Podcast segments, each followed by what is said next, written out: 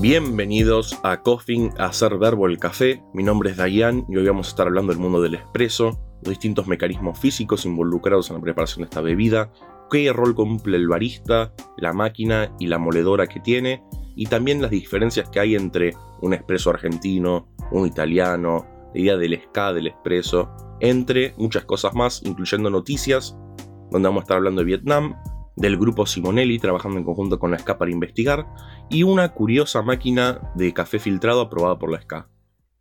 Comenzamos, como siempre, con la primera noticia. Vietnam vuelve a estar dentro de todo de lo que sería el mundo del café de especialidad, de nuevo con un titular. En un estudio reciente se encontró que Vietnam y la plantación de Robusta tienen una gran huella de carbón, el utilizamiento de agua, distintos recursos naturales está afectando mucho el ambiente ecológico, no solo de este país, sino también del mundo. Tristemente, este país no parece no tener ningún descanso, porque no solamente no tienen en este momento un trato económico sustentable, sino que su producción tampoco es sustentable ecológicamente, y a pesar de todo esto, también en este momento están pasando por una sequía muy muy importante que podría repercutir poderosamente en lo que serían los mercados de café. La SCA, en conjunto con distintos organismos relacionados al mundo del café, intentan hacer una iniciativa para poder mejorar en lo que sean los aspectos ecológicos de la producción de la robusta en este país, pero sumándole todas estas problemáticas que hay desde el precio, desde los problemas ecológicos y climáticos, se lo ve como algo bastante complicado dentro de todo. Pero esperemos que en un próximo futuro esto pueda cambiar y esperamos que esta situación mejore en Vietnam porque ya van demasiadas malas que les están viniendo seguidas. Ya creo que en este mes la mayoría de las noticias que hemos mencionado son de Vietnam y los problemas que están teniendo. En noticias más alegres, sobre todo para los que nos gusta el mundo científico del café, Simonelli y el grupo Simonelli pasó a formar una alianza con la SCA con importantes donaciones de máquinas y distintos elementos para lo que sería la Fundación Científica de Café, en búsqueda de poder no solo empujar el conocimiento acerca del mundo del expreso, de la preparación de la bebida, sino también en búsqueda de una industria más sustentable en el estudio de estas máquinas que están donando. Los principales proyectos que tienen a investigar son el estudio sensorial de lo que sería el café, la toma de análisis de, por ejemplo, sacan 100 expresos con una máquina y estudian cómo va cambiando con el tiempo. En general, lo que más se está buscando estudiar sería lo que sería la extracción del expreso, los estándares de este, el impacto de distintas técnicas y todo cómo estas distintas variables impactan en lo que sería el mundo sensorial. Todos estos estudios van a empezar en el 2020 y van a ser presentados próximamente en los foros también del 2020 con los primeros resultados que tengan estas investigaciones. Como última noticia, me pareció bastante curioso que la marca Brown consiguió un certificado con su cafetera hogareña. Es la máquina típica de trabajo, de casa, que tiene el filtro, que en general saca cafés bastante, para mi opinión, lavados. No es una máquina que haya gustado mucho, aunque sea el mundo de especialidad, es raro encontrarla, pero esta máquina al parecer es bastante, bastante particular, cuenta con tecnologías muy avanzadas en general, donde buscan lograr la mayor cantidad de consistencia, calidad en el café, todo utilizando distintos programas que llevan a que sea una taza muy buena, en general, o esto es lo que dice. Me pareció bastante interesante la idea de poder tener una cafetera automática en el hogar que produzca una gran bebida, porque en general si los lo que podemos tomar en una cafetera hogareña automática son cafés muy sobreextraídos, con muy poco cuerpo, con muy poco todo. Así que esto es una muy buena noticia para los que somos adictos al café en la casa. Y esperemos que, bueno, que este mundo de las nuevas cafeteras siga avanzando de esta forma y cada vez podamos esperar mejores, mejores cafés en nuestros hogares. Pasamos al tema principal del capítulo de hoy, en donde vamos a estar hablando acerca del expreso y el mundo del expreso. Primero que todo vamos a intentar definirlo más o menos así todos nos imaginamos que es. Un espresso es una bebida corta, de café concentrada, con una espuma densa, que en general está compuesta de dióxido de carbono. Y este tiene sabores muy concentrados, muy fuertes, pero también en general balanceado, es una bebida muy rica en sabor. Vamos a empezar describiendo el proceso de cómo se prepara un espresso y después vamos a ir descomponiendo parte por parte y vamos a intentar adentrarnos en el proceso que ocurre con todo esto. Entonces, ¿cómo se hace un espresso? Primero que todo se pone el café molido, se lo pone en la máquina, corre agua bajo presión con mucha fuerza, este agua corre contra lo que sería la cama de café y empieza a extraer distintos elementos de lo que sería el café molido. Y en esto nos podemos encontrar tres grandes protagonistas en este choque físico, si queremos pensarlo, físico y químico. Primero que todo, la presión con la que sale el agua. Segundo, la cama de café que pone una seria resistencia contra esta presión. Y tercero, sería el resultado de este encuentro, que en general se empiezan a producir distintos canales en donde va corriendo el agua hacia lo que sería el, final del portafiltro y saliendo la bebida. Entonces, primero que todo, ¿quiénes son los que intervienen en todo esto? En primer lugar está lo que sería el barista, obviamente. El barista cumple la función de calibrar la bebida, de prepararla, de cumplir todos los pasos y asegurarse de que la bebida sea óptima, que sea consistente y que en general sea un buen café, un buen espresso, una buena bebida. En segundo lugar estaría lo que sería la moledora, que posiblemente nos adentremos más en el mundo de las moledoras, de lo que serían las máquinas de espresso en otro capítulo, pero más o menos para saber, estas máquinas funcionan con dos hojas bastante gruesas que se separan por milímetros mínimos la una de la otra y giran, haciendo que pase todo lo que sería el café por ahí y termina siendo molido, básicamente. En general es bastante importante la calidad de lo que sería la moledora, principalmente por el hecho de que si la molienda no es pareja, la molienda tiene alguna clase de error, no se puede hacer un buen café a partir de ahí. En general también es importante, obviamente, un barista bueno, pero también no importa que tan bueno sea el barista, hay una buena moledora, el café nunca va a salir bueno. Y el último y tercer eslabón de lo que sería el producto del café es la máquina que se utiliza. En general, las máquinas son importantes, necesitan asegurarse que tengan una correcta temperatura, una correcta presión, pero no es tan importante como podría ser la máquina moledora, porque inclusive con una máquina normal, que no sea de último tope, se puede sacar un buen café. Siempre queda en la mano del barista, del artista que está preparando esta bebida, poder producir una excelente taza. Entonces el proceso que ocurre dentro de la máquina express, si queremos decirlo de alguna forma, son tres. Primero que todo, hay una preinfusión del café, por eso en general cuando una persona ve que alguien está haciendo un expreso, se toma unos segunditos antes de caer el agua, eso porque está siendo preinfusionado, lo vamos a eh, hablar más en detalle en un ratito. Después de que hay una preinfusión, aumenta la presión del agua y luego comienza la extracción. No necesariamente todas las máquinas tienen preinfusión, en general, la mayoría sí, por lo que yo sepa, Aparte, los que no tienen preinfusión son bastante complicadas de usar, pueden tener resultados no muy positivos a la hora de trabajarlas. Bueno, y primero que todo, vamos a empezar diferenciando lo que sería el proceso del expreso comparado con el filtrado, que por eso no lo cubrimos en el episodio anterior de lo que serían cómo preparar un café filtrado en la casa. La gran diferencia entre ambos procesos es que en el café filtrado en general este se prepara por difusión de los elementos químicos dentro del grano. Todo lo que sería la mayor concentración de los elementos dentro del grano terminan pasando al agua por ósmosis, estos elementos químicos van pasando constantemente, mientras que en lo que sería el expreso, la que sea difusión de los elementos químicos es mínimo comparado con la cantidad de de extracción por la presión que hay del agua. En general estos son dos procesos muy distintos y por eso también producen cafés tan distintos. A pesar de que uno pueda agarrar y tomar un aeropress o otro elemento que buscas un café muy muy concentrado, el sabor del café expreso es solamente propio del café expreso. Otra de las grandes diferencias que hay entre uno y otro es cómo se muele el café. El café para expreso en general se muele muy muy fino en comparación a lo que es el café filtrado. ¿Por qué?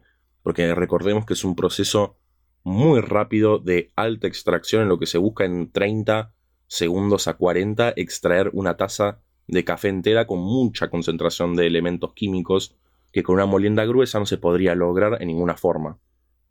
¿Cuál sería el objetivo de intentar molerlo tan fino? Primero que todo que haya mucha, mucha superficie de grano. Al estar tan molido, tiene mucha área de superficie el agua tiene en contacto con casi todo el grano entero de lo fino que es, entonces se puede extraer mucho contenido de café. Y de esta forma terminamos teniendo una bebida con mucha mayor concentración de elementos químicos que de otra forma no serían accesibles en este poco tiempo si no fuese con el café molido tan fino. También es muy importante que esta molienda sea de este tamaño de fina, principalmente porque al ser el proceso de extracción a través de presión, necesita tener una cama de café que le pueda poner resistencia a todo este agua yendo con tanta fuerza, y es necesario entonces que tenga una forma compacta que las distintas moléculas de café, que son tan minúsculas, se puedan acomodar y ofrecer una serie de resistencia que si no, con un grano molido grueso no se podría hacer. Fundamentalmente, ¿cuáles son los grandes procesos que pueden afectar lo que sería la molienda de café para el espresso? Primero que todo, cuánto se calientan lo que sería los granos de café. Cuando se está moliendo mucho, o por ejemplo la moledora no es muy buena, lo que sería la cama de café o los granos que salen ya molidos, terminan calentándose y esto afecta profundamente el proceso de extracción. Como nos podemos imaginar, es una fórmula matemática, es un elemento químico lo que ocurre, y ya con la variación de la temperatura de los granos, en general produce un café muy absolutamente distinto de lo que sería un café molido que sale a temperatura ambiente. También es bastante importante que el café molido sea entre todo parejo. Si es disparejo, va a traer varias problemáticas, lo que sería la canalización del agua. Como el agua al venir en presión siempre sale por lugar de menor resistencia, y si se encuentra con muchos granos disparejos, la cama de café también va a ser dispareja, la resistencia va a ser dispareja, y todo lo que sería el agua va a encontrar un camino donde se va a extraer con mayor facilidad, y el café va a resultar en uno aguado, sin mucho sabor. Otro elemento que es fundamental a la hora de preparar un café y molerlo es la distribución del café dentro de lo que sería el portafiltro. Si este está en forma dispareja, a la hora de tampearlo, que lo vamos a hablar más tarde, va a terminar quedando con mayor concentración en uno que otro lugar, y eso podría afectar profundamente lo que sería la bebida final.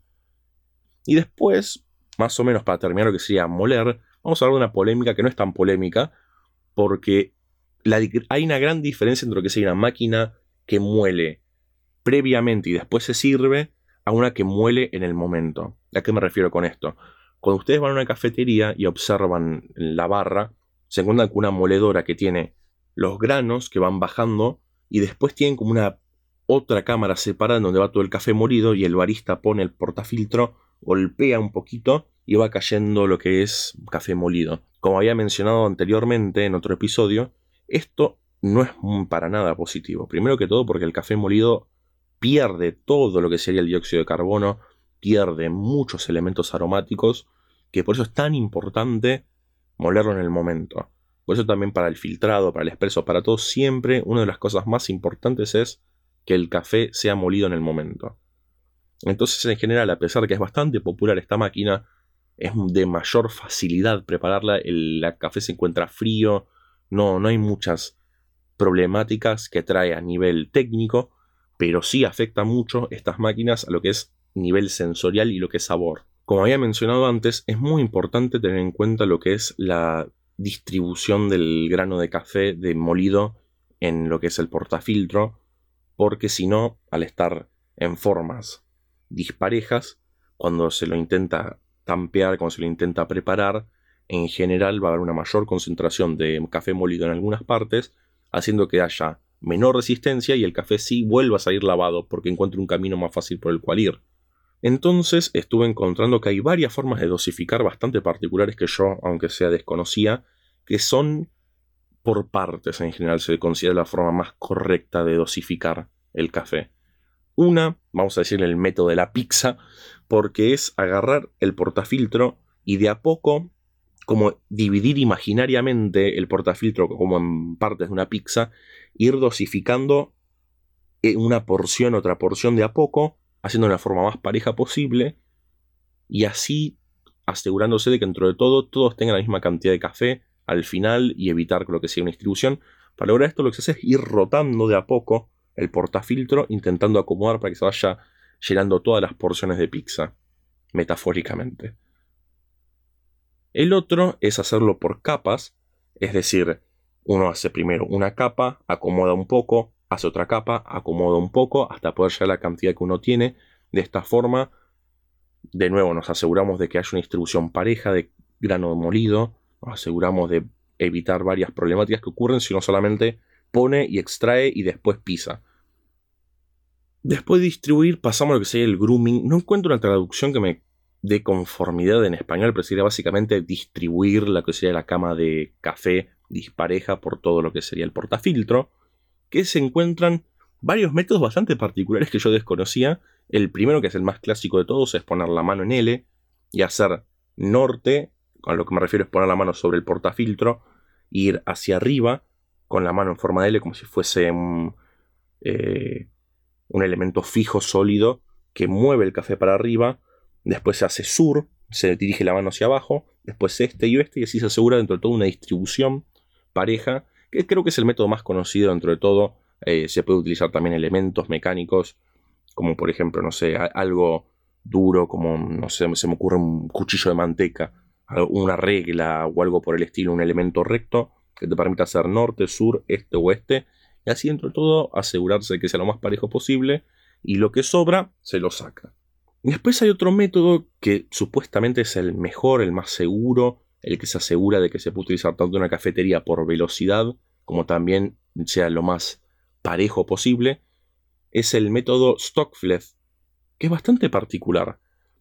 Hay que poner el portafiltro en una mano y nuevamente la mano en forma de L en la otra, o sea, tener la mano en forma o el elemento recto en la mano de otra, en la otra mano, los codos hacia afuera, como, como volando, y luego se juntan tanto la mano con el portafiltro y los codos bajan hacia el torso, se meten para adentro. Y se hace como una especie de rotación hacia afuera. Y de esta forma es como que se hace como una especie de, de, trompo alrededor y se empieza como a rotar, a girar, casi como sirviendo un helado. Y termina como distribuyéndose en forma más correcta el café dentro de todo. Recomendaría profundamente ver un video de YouTube y no intentar hacerlo con lo que digo yo, porque la verdad es bastante confuso intentar explicarlo. Es también confuso de hacerlo físicamente. Así que bueno, recomiendo investigación en profundidad para poder conocer este método. Y el último método que me pareció bastante curioso es el método de distribución de Waze, que en general toma bastante tiempo y es para los que tenemos, por ejemplo, las moledoras de cuchilla, que no nos permite tener una un producto tan correcto en lo que es la molienda. Y esto se utiliza para evitar que haya grumos dentro de lo que es el café molido y asegurarse que esté lo mejor distribuido posible. ¿Cuál es la forma de hacerlo? Vos tomas el portafiltro, pones lo que sería, yo por ejemplo utilizo el... No, no conozco el nombre exacto para poder decirlo, pero sería el elemento que se pone en la aeropress para poder tirar el café molido y evitar que se caiga, que es como una especie de embudo. O puedes poner un envase de yogur cortado, puedes poner una servilleta, puedes poner lo que quieras, que haga como una especie de tubo para que pueda caer lo que sería el grano, el, café molido ahí. Y después con lo, algo que encuentres que sea muy finito, empezar como a mezclarlo, a batirlo. Y así, no solo desarmar los grumos, sino que también te encargas de que esté bien mezclado, que sea zaroso, que esté todo bien parejo y bien mezclado en general. Esto en general toma bastante tiempo. También lo puedes pasar en una taza y en la taza con una cuchara, con lo que sea, lo puedes agarrar y mover y moler y hacer todo lo que quieras. Este método, claramente por lo que describo, lleva bastante tiempo y una cafetería es muy poco redituable hacerlo, pero es la forma más pareja de poder distribuir el café, sobre todo con máquinas malas, de lo que serían moledoras. Pasamos al tampeo, que viene después de distribuir bien el café, que básicamente consiste en utilizar un tamper, justamente, para poder agarrar y presionar el café y con esto intentar lograr varios resultados que estamos buscando. Primero que todo, antes que todo, vamos a discutir cómo hacer el tampeo, antes de pensar en qué efectos tiene este. Primero que todo, el tampeo, no sé si es una discusión o no, yo en general al principio cometí el error de hacer mucha fuerza en el tampeo, que es innecesario, porque comparada la cantidad de fuerza que hacemos nosotros en el tampeo con el agua y la presión que tienen en la máquina expreso es nula, no importa qué tan fuerte uno tampee, no hay mucha diferencia. El otro elemento importante a la hora de tampear es la forma en la que se hace.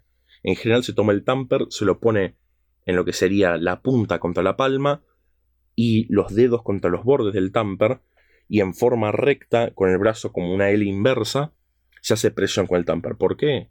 Porque cuando uno está tampeando, y tampea mucho y está trabajando mucho, haciendo varios cafés, si no pone la muñeca en forma recta, se puede terminar lastimando, se puede terminar cansando y cuando trabajas de cafetero, de barista, no es un lujo que te puedes dar. Aparte, no importa la otra forma en la que lo hagas, no va a hacer muchos cambios, haces mucha fuerza y esta es la forma más sana y correcta de poder hacer el tampeo. En general, es lo óptimo que la altura en la que uno está tampeando esté acomodada, sea cómoda para uno Es importante que el espacio de tampeo esté más o menos a la altura de la cadera, así se puede hacer la menor cantidad de fuerza posible, es la forma más cómoda y de nuevo, uno no se cansa cuando lo hace y es innecesario intentar hacer demasiada fuerza. Hay múltiples máquinas que tampean por uno, he visto algunas en Os Café, en creo que es Belgrano, Núñez, está en el borde por ahí, en donde tiene una máquina que agarra, lo pone y ya sale tampeado. La mejor forma también, un pequeño detalle que yo aprendí con el tiempo, es que lo fundamental de poner los dedos contra los bordes del tamper es para poder asegurarse que esté nivelado, porque si lo haces desnivelado de nuevo va a pasar lo que había mencionado anteriormente, se van a producir como estos canales de agua donde va a salir con mayor facilidad comparado con el otro lado, y termina haciendo que el café salga sobreextraído y no salga como corresponde, o subextraído en realidad. Entonces, en general, la forma que yo aprendí de medirlo es poner los dedos como contra los costados del tamper y entonces más o menos, no, no, no, sé si hay una forma más exacta, pero es la forma que yo encontré más o menos de decir, mm, está nivelado o no está nivelado. Y bueno, ahora pasamos a qué efectos tiene el tampeo, por qué es fundamental hacerlo y por qué tampoco es importante que sea tan fuerte. Lo que buscamos con el tampeo no solo es que quede pareja la cama de café, sino que también todo lo que sean espacios vacíos dentro del grano molido se vayan, no estén más. Entonces, de nuevo, nos aseguramos que no haya una canalización de agua que facilite la salida del agua por un lado y no se extraiga en forma pareja. También otro efecto que tiene es que toma el café molido, lo presiona y al presionarse y al ser un elemento con aceites, con distintos elementos químicos que tienen como una cierta viscosidad, se pegan contra las paredes del portafiltro y hacen como una especie de sello. Por eso también es importante tener cuidado con, después de tampear, porque cualquier movimiento, cualquier golpe, cualquier cosa puede romper este sello y nuevamente puede causar un efecto indeseado en la bebida final. Por eso también no es tan importante presionar demasiado, porque no estamos buscando comprimirlo, no, tenemos nosotros la fuerza para poder comprimir tanto un grano de café que tenga un efecto que se note en la taza. No importa cuánto fuerza hagamos físicamente, habría que ver qué ocurre con máquinas que hacen una presión hidráulica, pero nosotros como humanos no, no hacemos mucha diferencia si presionamos mucho. Entonces lo más importante es producir este sello entre el grano molido, el portafiltro. Entonces lo más importante es producir para nosotros, con nuestra fuerza, producir el efecto del sellado entre el grano molido y las paredes del portafiltro, como también sacar estos espacios de vacío y que se acomode dentro de todo lo mejor posible el grano molido y, y tenga esta forma que le permita dar una resistencia a lo que sería la presión del agua. Después pasamos a lo que sería el agua. El agua da mucho, mucho lugar a charlar y a debate porque depende de los contenidos del agua, la calidad del agua, los sólidos que están disueltos dentro del agua, que pueden dar una bebida muy distinta, que la vamos a charlar en otro episodio también. Pero en general, podemos pensar primero que todo en la temperatura. Entre más temperatura, más tarda en extraerse. Mayor contenido es el, también el que se termina extrayendo de la, de la cama del café. Y a menor, bueno, se puede esperar que dentro de todo tarde un poco menos, no se expanda tanto el café porque hay una reacción química tan importante, no se está fusionando tanto agua con lo que serían los granos molidos, porque no hay una reacción química, no hay energía química que necesita del calor para que pase esto, entonces termina como pasando solo. En general lo más deseable entre todo con la temperatura del agua es que sea pareja, que sea constante y que se mantenga en general sin ser demasiado caliente y tampoco muy fría, porque después el producto final que uno está tomando tiene que ser bebible. Eso es un estándar absoluto del espresso. Un espresso que está muy caliente, ya está hablando de una agua muy caliente y probablemente un café sobreextraído. Ahora que conocemos los distintos pasos que involucran preparar el espresso, ¿cómo sabemos cuando el espresso está saliendo bien? ¿Cómo podemos saber que estamos haciendo el espresso? Bueno, después vamos a debatir un poco lo que sean las medidas, el tiempo, la cantidad de bebida final que tiene que haber en líquido, pero lo que más tenemos que querer es por el color a la hora de prepararlo. Podemos pesar, podemos hacer todo, podemos tomar el tiempo, pero al final lo que nos termina decidiendo lo que sería la taza es el color del espresso. Cuando uno lo empieza a extraer va a notar colores muy oscuros que van cayendo del chorro del café, básicamente, y va pasando de colores marrones oscuros a marrón claro y amarillo. Ahí dependiendo de lo que uno está buscando ya empieza a cortar antes o después si quiere un café más fuerte, menos fuerte, dependiendo del, la calibración que hace cada uno, que lo vamos a discutir al final de este episodio. Un dato que me pareció interesante hablar, que yo no, genuinamente desconocía, es la preinfusión en la máquina de expreso. Yo no tenía la menor idea de que ocurría esto. Pensé que te tomaba un tiempito en salir, pero investigando un poco, ahora sé que hay una preinfusión previa, en donde lo que se busca son dos cosas. No es tanto en sí que se extraiga el café como ocurre, o un blooming como ocurre con el café filtrado, sino lo que se busca es que al mojarse el café se expanda, se acomode mejor y así sea una cama más uniforme y con mayor fuerza para poder recibir lo que sería la extracción compresión del agua. Aparte también termina como acomodando lo que serían las partes más finas del café, termina como decantando al fondo, también de nuevo ofreciendo una mayor cantidad de resistencia y de esta forma evitando que el café fluya demasiado rápido. Entonces, otro factor muy importante que tiene esto al preparar esta como preinfusión y preparar que el café se pre, la cama, todo lo que es el café molido reciba de una forma más pareja, lo que sería la presión del agua, nos aseguramos de una mayor consistencia, de resultados más constantes, evitamos que haya tantas canalizaciones, evitamos que se sobreextraiga o se subextraiga. En general termina siendo que el trabajo del barista no se tenga que preocupar tanto por una distribución perfecta, sino se tiene que preocupar más por la extracción y el tiempo de extracción que tiene la bebida. Entonces ahora vamos a estar hablando de lo que serían distintos tipos de expresos. Porque no es lo mismo un expreso argentino porteño clásico que un expreso de la SCA que un expreso de Italia. ¿Por qué? Empezando entre la diferencia en lo que sería el expreso italiano clásico y el expreso de la SCA o el más tradicional o el que más se utiliza últimamente en América, en Europa, es la cantidad de café que se utiliza. En general en Italia se utiliza la mitad de la cantidad de café que uno usa normalmente, donde nosotros podríamos utilizar, por ejemplo, 20 gramos de café, ellos pueden ya usar 10 para un espresso, para un shot de espresso. En general, lo, lo que se busca es un espresso distinto, a pesar de que hay un estándar hay expresos tantos como hay culturas, hay distintos gustos, hay distintas formas de poder tomarlo. A pesar de que la SCA considera el expreso una bebida muy, muy exacta, lo que uno puede encontrarse son con mil cosas distintas. Acá en Argentina tenemos a Cafeceta, a Charlie, que prepara un expreso más del estilo italiano, con una menor cantidad de lo que sería mm, eh, café molido, y busca más o menos la misma cantidad de, producto final, lo que sería el líquido de café, el espresso, y tiene un sabor distinto. Y no es que es un mal café, es un excelente café, es un café delicioso. Igual que un espresso que es preparado de una forma estándar. Pero también ahí viene el mundo del barista y el arte del barista. Cada café es único, cada forma es particular. Pero bueno, es importante tener en cuenta eso. No, no existe una forma incorrecta de prepararlo. A pesar de que hay muchas formas de verlo, el café hay gente que lo ve como algo muy exacto, que tiene una fórmula muy exacta pero no deja de ser eso.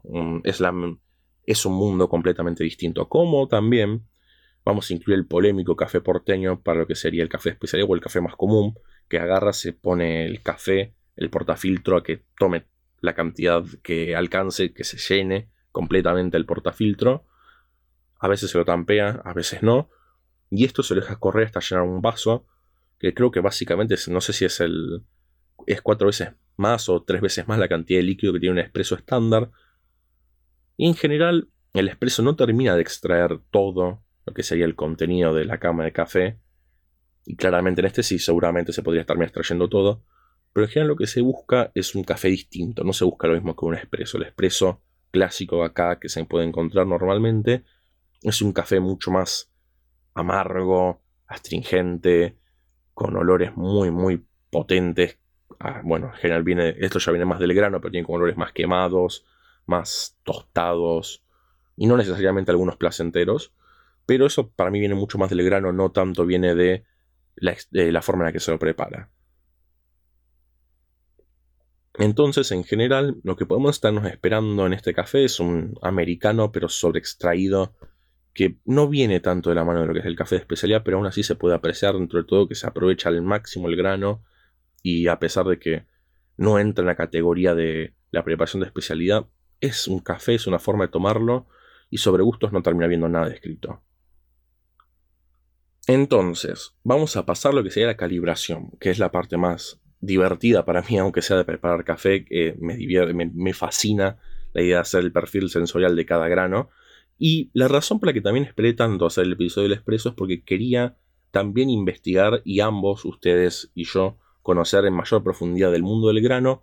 Así, cuando pensamos en calibrar, no solamente pensamos en lo que sería lo que estamos tomando, sino también eh, la historia que tiene el grano, la historia química, la historia del origen, de la variedad, y estos, todos estos elementos que hacen que el café sea el café. Entonces, por ejemplo, la forma de pensar cómo vas a perfilar un grano colombiano no es el mismo como vas a perfilar un café brasilero.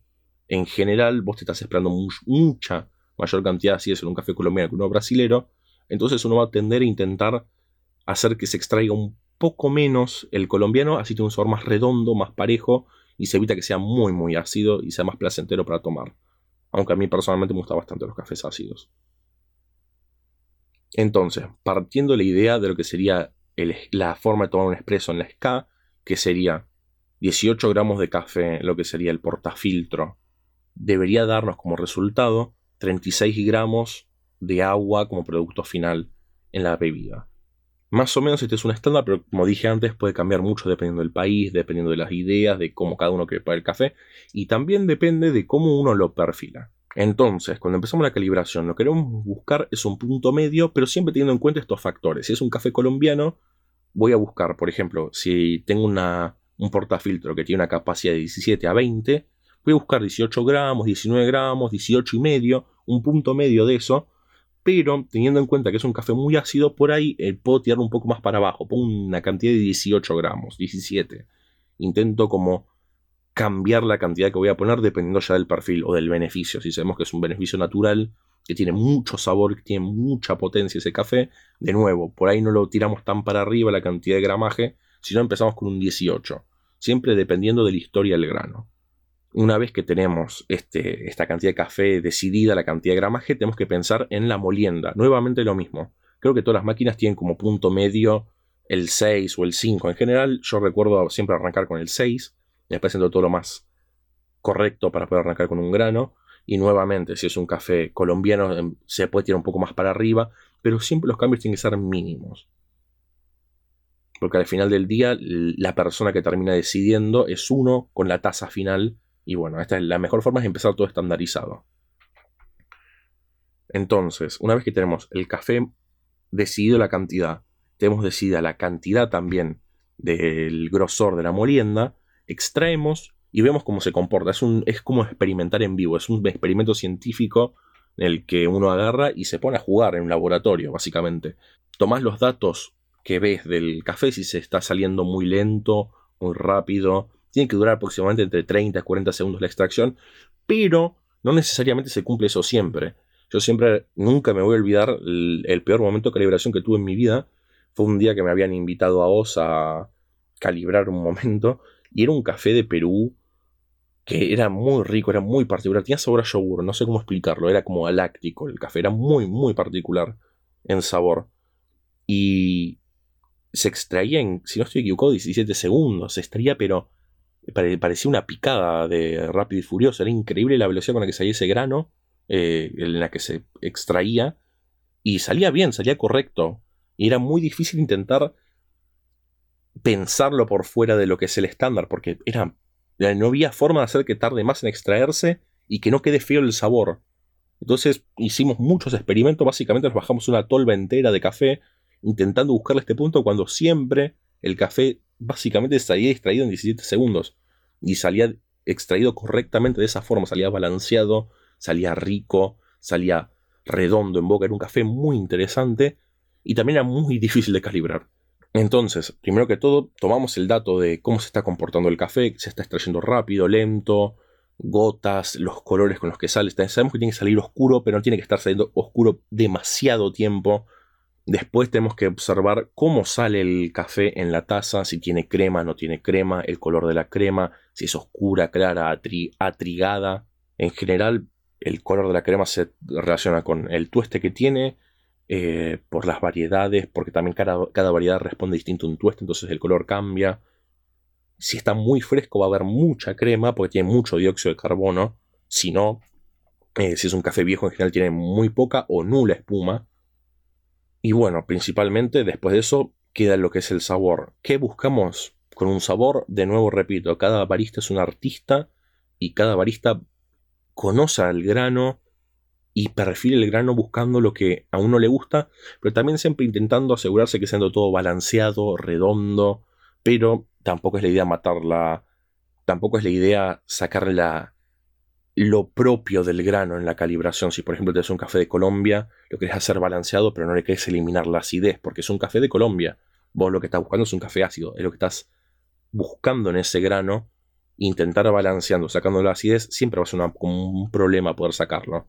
En general, para un café balanceado tanto en acidez, en sabor, hay blends de Colombia, Brasil, Colombia, Guatemala, Brasil. Hay muchas combinaciones para buscar un café que sea muy redondo, muy clásico, pero bueno, cada grano tiene su particularidad propia, que uno tiene que apreciar y tomar a la hora de calibrarlo. Entonces, pensemos distintos posibles escenarios que podríamos encontrarnos a la hora de calibrar. Si vemos que está saliendo muy, muy débil en sabor, en color. En general estamos teniendo un café muy extraído. Se puede desde cambiar desde muchas variables. Como es una fórmula matemática, podemos tomar una variable y cambiarla o cambiar varias. Pero en general al ser un, proceso tan complejo, no hay que cambiar demasiado, no hay que... Se, va, se va moviendo de a milésimas. No, la perfección en el café en general no se hace de asalto, sino de procesos muy cortos, muy exactos, muy lentos. Entonces, si lo tenemos muy aguado, claramente se está sobreextrayendo. Necesitamos bajarle la molienda o cortarlo antes. O en general se toma una variable que se puede cambiar, o sea, tiempo, sea la molienda, sea la cantidad de café, pero el resto se quedan fijas, porque si no, si vamos cambiando todas constantemente, uno se vuelve loco, básicamente. Si tomamos, decimos, bueno, vamos a cambiar tanto el tiempo como molienda, como la cantidad constantemente después de cada proceso, no puedes terminar midiendo correctamente qué es lo que está fallando dentro de la calibración. Lo mismo se ocurre si tenemos una bebida que está saliendo muy lento, con mucho color, con sabor muy fuerte, astringente. No estamos contando con un café subextraído, con sabores muy fuertes, muy feos. Y de nuevo es lo mismo. Eh, los cambios son mínimos, se intenta agarrar y hacer un poco más gruesa la molienda. Y algo importante a tener en cuenta es que siempre que uno cambie la molienda, tiene que descartar los 5 primeros gramos que salen, porque en general siguen siendo de la molienda anterior, entonces cuando uno intenta medir los cambios no terminaría siendo correcta la apreciación porque hay todavía café molido previamente en esa primera tirada. Y con estos fundamentos, estas charlas teóricas y estas ideas, en general terminaríamos cubriendo todo lo que sea el mundo del expreso, de cómo extraerlo, de los distintos fundamentos importantes a tener en cuenta a la hora de prepararlo y espero que haya sido de su agrado, que les haya interesado. Hay muchos temas más que podríamos empezar a, hablar acerca del mundo del expreso, pero lo vamos a dejar para futuros episodios, posiblemente con invitados para que nos ayuden a comprender un poco mejor esto, con su experiencia, con su historia con el café. Recuerden que estamos en las redes sociales como coffin.blog, c o f f e e i n g.blog. Nos pueden seguir en Instagram donde hacemos reviews de cafeterías, de granos y muchísimas cosas más por favor, déjenos sugerencias si les gustó el episodio, qué cosa les gustaría que hablemos, todo. Por favor, pueden encontrarnos en Instagram, en Facebook o también, si les gusta este episodio, si les gusta el programa que hacemos, hacemos todo, si les gusta este podcast, recomiéndennos, por favor. Nos encantaría, nos haría un gran favor y nos haría muy feliz que este podcast se difunda porque está hecho con mucho amor y con mucho esfuerzo. Y como siempre, nuevamente, muchísimas gracias por escucharnos y nos vemos en un próximo episodio.